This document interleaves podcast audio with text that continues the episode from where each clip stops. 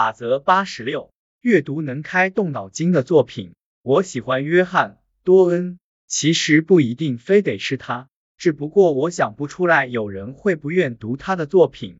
他是十七世纪英国诗人布道者，不管你与他是否拥有相同的信仰，你也能享受他的作品。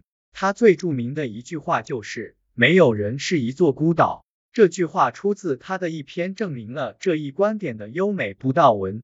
多恩的作品读起来很轻松，他的诗大部分很短，你可以随时拿起来看一会儿，也可以一天读上一段。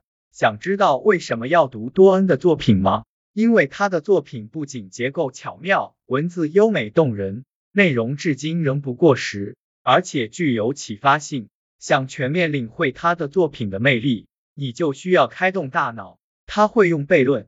讽刺复杂的创意和理性的争论去表达哪怕最富有激情的感受。想成为顶级批判性及分析性思考者，你就需要一些优质的、合适的练习资料。进行复杂思考时，你就是在训练自己的大脑，这样在一旦需要时，你就能迅速的调动思考能力。和沉浸在教科书、研究报告或数学问题之中相比，阅读优美。偶尔幽默且内涵至今不过时的文字，显然是更有趣的活动。如果喜欢更为直白的幽默，你可以看看喜剧演员斯图尔特里的表演，一边表演一边解构是他的标志性表演方式。还是那句话，他的表演具有多层次和启发性特点，而这都是我们对思考的追求。当然，还有很多作家及表演者。也能满足你的这一需求。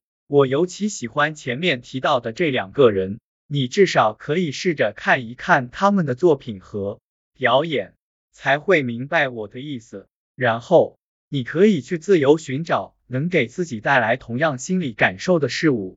此外，在你喜欢上独自进行这样的活动后，你可以寻找愿意和自己探讨的朋友。这些人实际上是愿意探讨任何想法的人。我们把太多社交对话的焦点集中在其他人的新闻上，或是讨论事件、分享兴趣爱好上，这没有错。可你也要想办法找到至少有时愿意探讨理念或观点的人，例如愿意与你讨论哲学、政治、心理学等话题的朋友。如果没有正面对峙、互不退让的交锋，你就很难更好的思考。我们的目标是让思维变得更机敏、更灵活、更有可能在不同观点间切换。此外，你也需要在自己思考问题时，能够仔细考量自己为什么思考这个问题，就是这样能够自觉把自己与当下问题剥离开的行为。这种能够分析并批评自身思维的能力，才会让你真正成为熟练的法则思考者。思考问题时，仔细考量自己为什么思考这个问题，